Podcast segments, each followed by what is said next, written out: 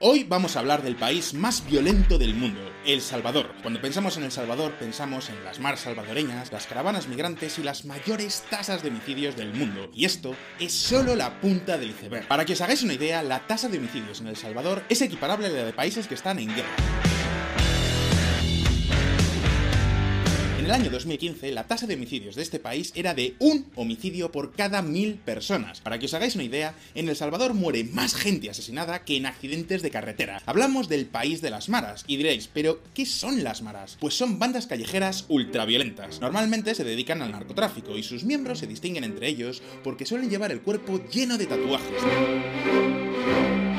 Tatuajes que además tienen un significado simbólico. Pues bien, las dos maras más importantes son la Mara Salvatrucha y la Mara Barrio 18. Para que os hagáis una idea de la magnitud del problema, se estima que Barrio 18 tiene entre 50.000 y 100.000 miembros. Pero no solo hablamos de violencia. Veréis, un tercio de los salvadoreños vive con menos de 5,5 dólares al día. Las remesas que envían los inmigrantes suponen casi el 20% de todo el PIB del país. En otras palabras, que hablamos de uno de los países más desolados del mundo.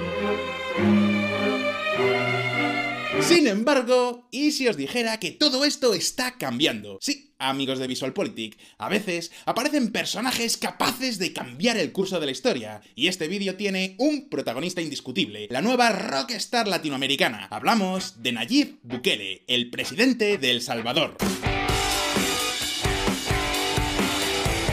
Si veis este vídeo desde Europa, el nombre de Nayib Bukele no os dirá gran cosa, pero creedme, en Latinoamérica es algo así como el nuevo Mesías, y la verdad es que es un personaje único. En tan solo dos años de presidencia ha conseguido reducir la criminalidad a la mitad.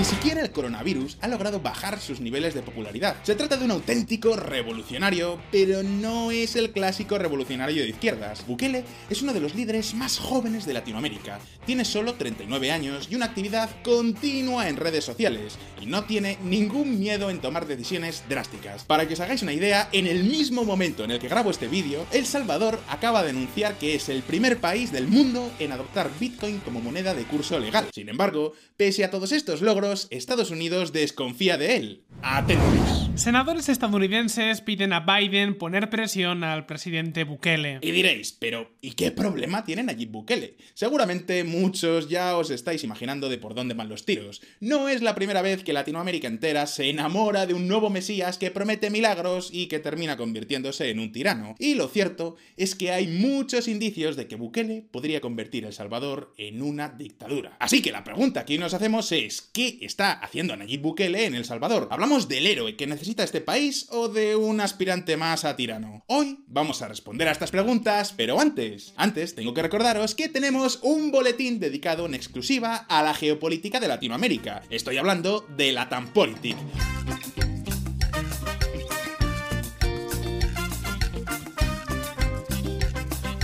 Por solo 5 dólares al mes recibiréis 3 boletines semanales donde desgranamos la geopolítica latinoamericana. Es decir, por lo que cuesta un Big Mac en Colombia, podéis conocer a fondo realidades que no suelen salir en los medios convencionales. Historias que se pierden en el ruido del día a día, como por ejemplo la influencia real de China en el continente, los conflictos comerciales entre Argentina y Uruguay o el petróleo de Guyana. Todo esto, por supuesto, con el estilo de VisualPolitik en colaboración con la consultora Perch Perspectives.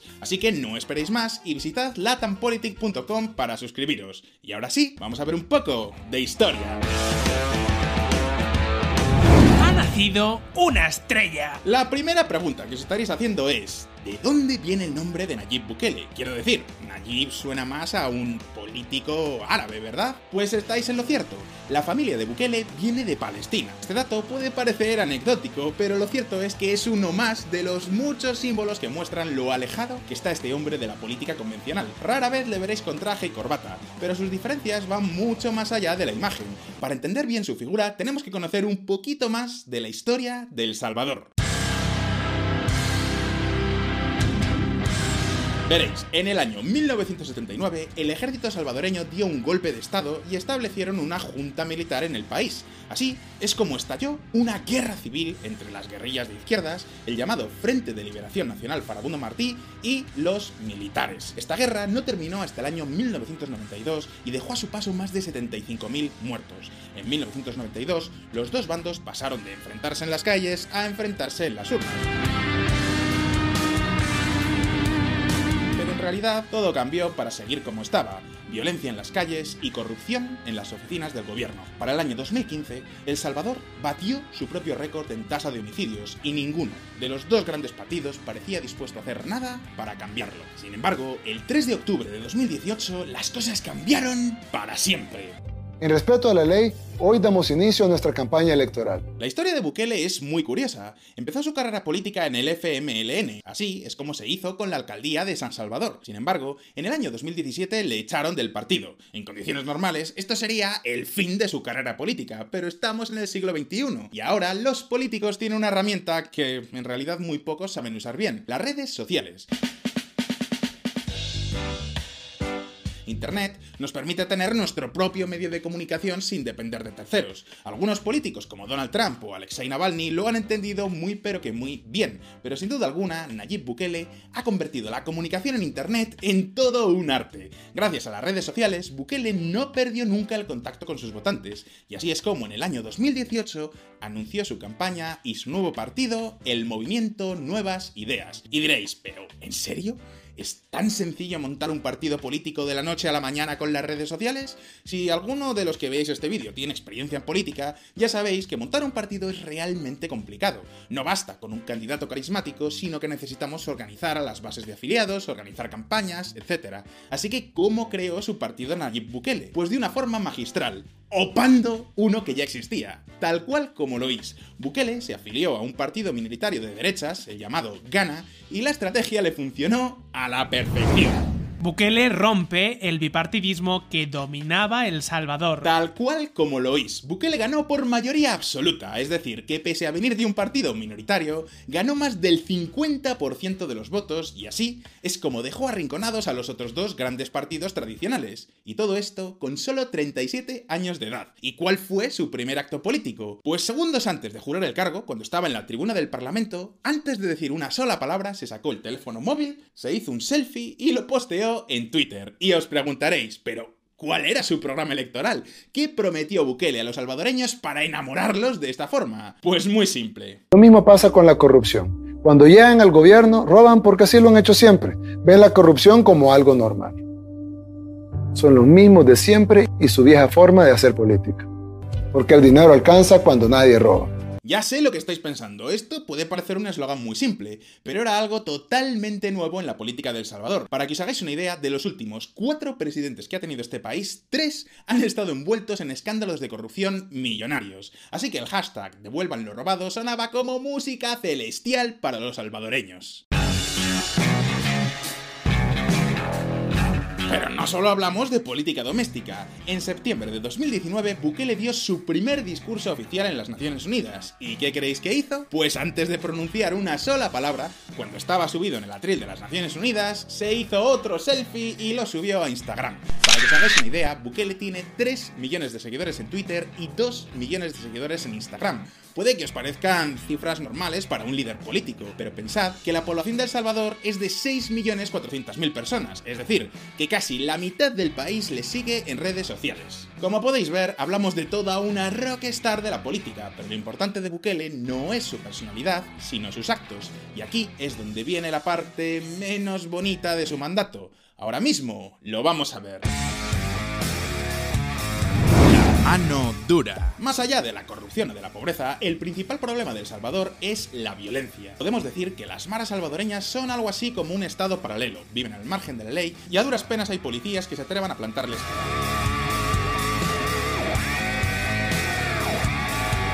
Podríamos decir que las ciudades salvadoreñas son un campo de guerra donde las maras han tomado grandes territorios bajo su control. Así que bajo el hashtag Plan Control Territorial, Bukele desplegó a 2.500 policías y 3.000 soldados en la capital del país. El objetivo era recuperar 12 territorios controlados por las maras. De un día para otro, la policía hizo controles de armas, drogas y tatuajes. pensadlo bien, los integrantes de las maras son fácilmente reconocibles porque llevan tatuajes simbólicos. Los miembros de la Mara Salvatrucha llevan tatuada una M y una S en letras góticas. Pues bien, la policía arrestó a miles de delincuentes. Hasta aquí todo suena fantástico, ¿verdad? Y os preguntaréis, ¿pero entonces de dónde viene la controversia? Pues la polémica surge en las formas. Por ejemplo, la policía no se limitó a arrestar a los delincuentes, sino que también los llevó a las plazas públicas para humillarlos públicamente. Para que os hagáis una idea, desde que Bukele es presidente se han llegado a confiscar más de 6.000 teléfonos móviles en las cárceles salvadoreñas. Probablemente muchos pensaréis que estas prácticas son cuestionables, y es posible que tengáis razón, pero ojo, tampoco podemos olvidar la realidad salvadoreña. Las maras son grupos muy bien organizados, y sobre todo con un sentido de identidad muy fuerte. Así que confiscar teléfonos móviles podría evitar que se organicen en las cárceles. Y os preguntaréis, ¿está funcionando esta política de la mano dura? Pues por el momento parece que sí. Para que os hagáis una idea, la tasa de homicidios en 2015 era de 101 homicidios por cada 100.000 habitantes. En 2018 era de 51 y en 2016 se bajó hasta los 36. En estos momentos El Salvador está en sus niveles más bajos de violencia desde el fin de la guerra civil. Ojo, El Salvador sigue siendo un país extremadamente peligroso, pero hay una evolución positiva. Y lo mismo ocurre con la corrupción. Tres meses después de jurar el cargo, El Salvador lanzó la Comisión Internacional contra la Impunidad, la llamada CICIES. La idea es que en lugar de dejar que los políticos salvadoreños nombren a los investigadores, lo haga la Organización de Estados Americanos. De esta forma se evitarían conflictos de intereses. De hecho, tenemos que reconocer que Nayib Bukele ha sido capaz de atraer donaciones millonarias gracias a su estilo incorruptible de hacer política. Por ejemplo, la fundación de Warren Buffett donó 25 millones de dólares a la policía salvadoreña. En ocasiones normales, casi todo ese dinero habría ido a parar a los bolsillos de algún político. En esos 25 millones de dólares han pagado el primer centro de investigaciones forenses del Salvador. Para que os hagáis una idea, por primera vez en la historia de este país, la policía podrá hacer estudios de ADN para resolver los crímenes.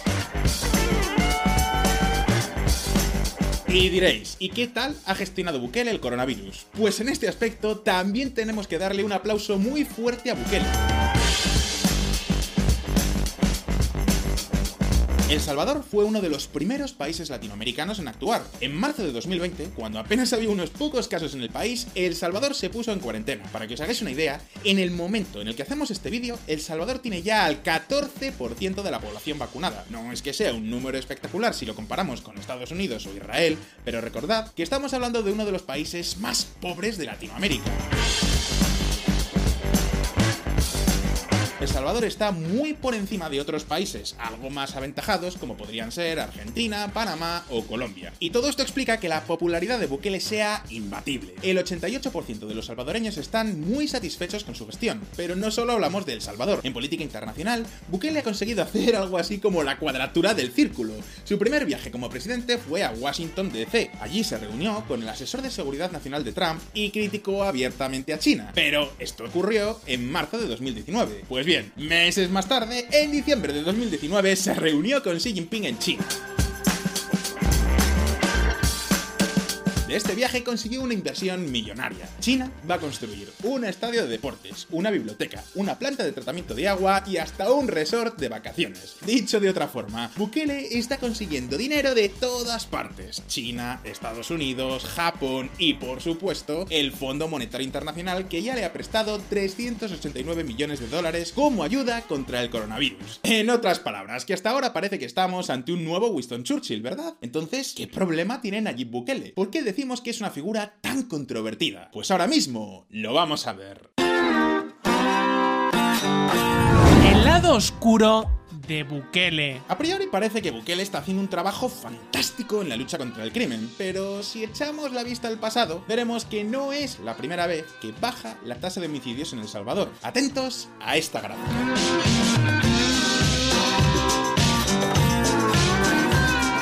Ver cómo en el año 2012 el número de homicidios también cayó dramáticamente. Y diréis, ¿por qué? Pues porque ese fue el momento donde las maras llegaron a una tregua. Pasada la tregua, la violencia volvió a crecer. Es más, si os fijáis, veréis cómo los homicidios llegan a su pico en 2015, pero comienzan a bajar desde antes de la victoria de Bukele. En otras palabras, ¿podemos afirmar que la mano dura de Bukele está funcionando a tenor de los datos? Pues todavía es pronto para decirlo. Lo que sí podemos asegurar es que la mano dura de Bukele es mucho más que simple y llana propaganda. Atento.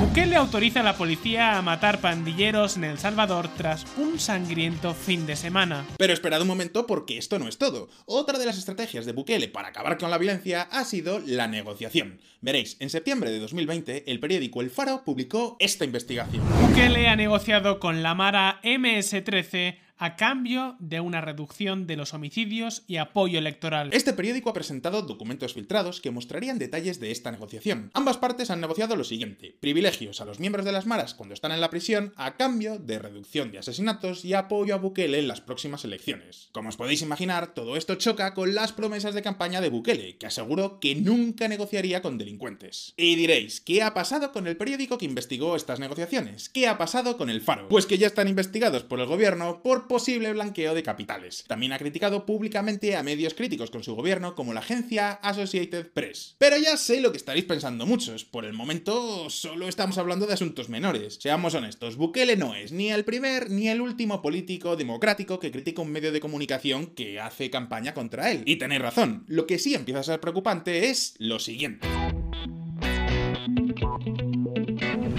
Policías y soldados armados entran en el Parlamento de El Salvador. Ya sé lo que estaréis pensando. ¿Se trata de un golpe de Estado en El Salvador? Pues nada de eso. Fue el propio Nayib Bukele el que mandó al ejército al Parlamento. Y diréis, ¿por qué? Pues por una razón muy simple. El gobierno quería aprobar un préstamo de 109 millones de dólares para modernizar la policía. Querían comprar helicópteros, coches patrulla y equipo de violencia. Y resulta que por muy popular que sea Bukele, en aquel momento no tenía el apoyo del Parlamento. Recordad que ganó unas elecciones presidenciales, pero el Parlamento en aquel momento seguía dominado por los dos grandes partidos tradicionales. Así que Bukele mandó al ejército para intimidarlos y que aprobaran el préstamo.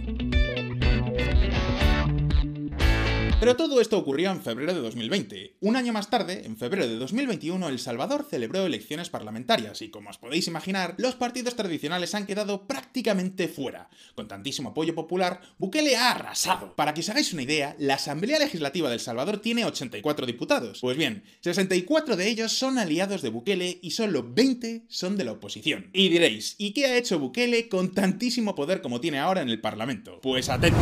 El Parlamento de El Salvador despide a los principales jueces del Tribunal Supremo. Ya sé lo que estaréis pensando muchos. En un país tan corrupto como El Salvador, es normal que Bukele quiera purgar a todos los jueces que fueron nombrados durante los anteriores gobiernos. Y sí, tenéis razón, pero también es cierto que esta forma de hacer política es cada vez más autoritaria. Ahora mismo Bukele tiene el control del Ejecutivo, el Legislativo y el Judicial. ¿Es esto algo por lo que debamos condenarle? Pues en cierto modo, no. Nadie puede discutir que Bukele es extremadamente popular en su país y que ha ganado legítimamente las elecciones, pero la concentración de poder siempre es una mala noticia, y todo esto explica que Estados Unidos tenga miedo de terminar apoyando a un aspirante a tirano. Atentos.